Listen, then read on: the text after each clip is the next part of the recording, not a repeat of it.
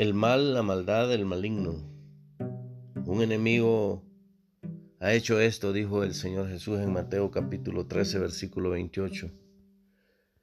Pero dejadlos. Es necesario que la cizaña crezca en medio del trigo, las cosas malas en medio de las cosas buenas.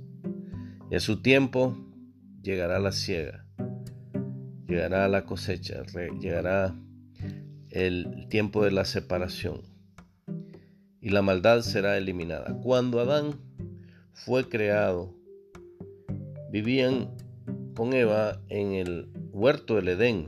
Allí no necesitaban de ropas ni vestiduras hasta que el enemigo entró y se posicionó en ellos.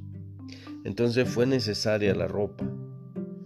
Como lo dice en Génesis capítulo 3, versículo 7, por favor lea estos versículos y lo vamos a entender mejor en Romanos capítulo 3, versículo 23.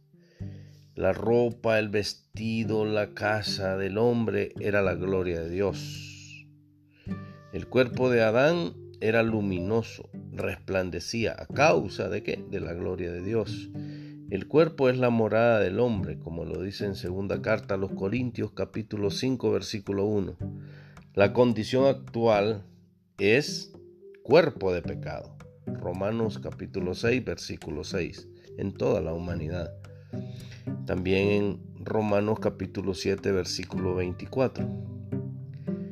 Entonces eh, vienen los cuerpos y los hombres se llenan de espíritus inmundos y se hacen guarida de demonios, como lo dice en Mateo capítulo 12, versículo 43 y 45.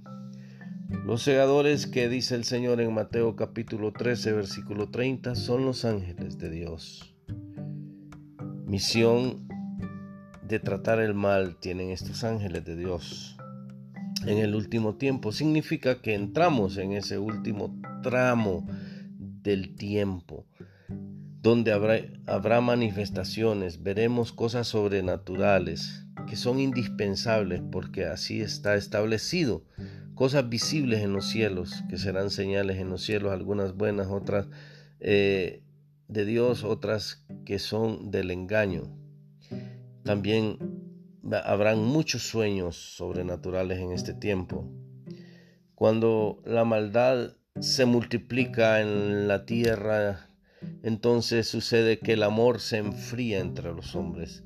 Eso lo dice en Mateo capítulo 24, versículo 12, por favor léalo. Pero Dios el Señor en su misericordia salva a los suyos, los que creemos en Él en los que creemos en, el que Él envió, los que esperamos en su promesa, los que tenemos el sello del Señor en nuestras frentes, como lo dice en Mateo capítulo 24, versículo 22 y Apocalipsis capítulo 9, versículo 4. Por favor, léalo. El mal tiene poco tiempo ya. Prepare su corazón. Eso, eso es muy importante. No se deje engañar. Sus ojos verán al Rey muy pronto. Así que fuerza y ánimo, fe, que es muy importante. Bendiciones.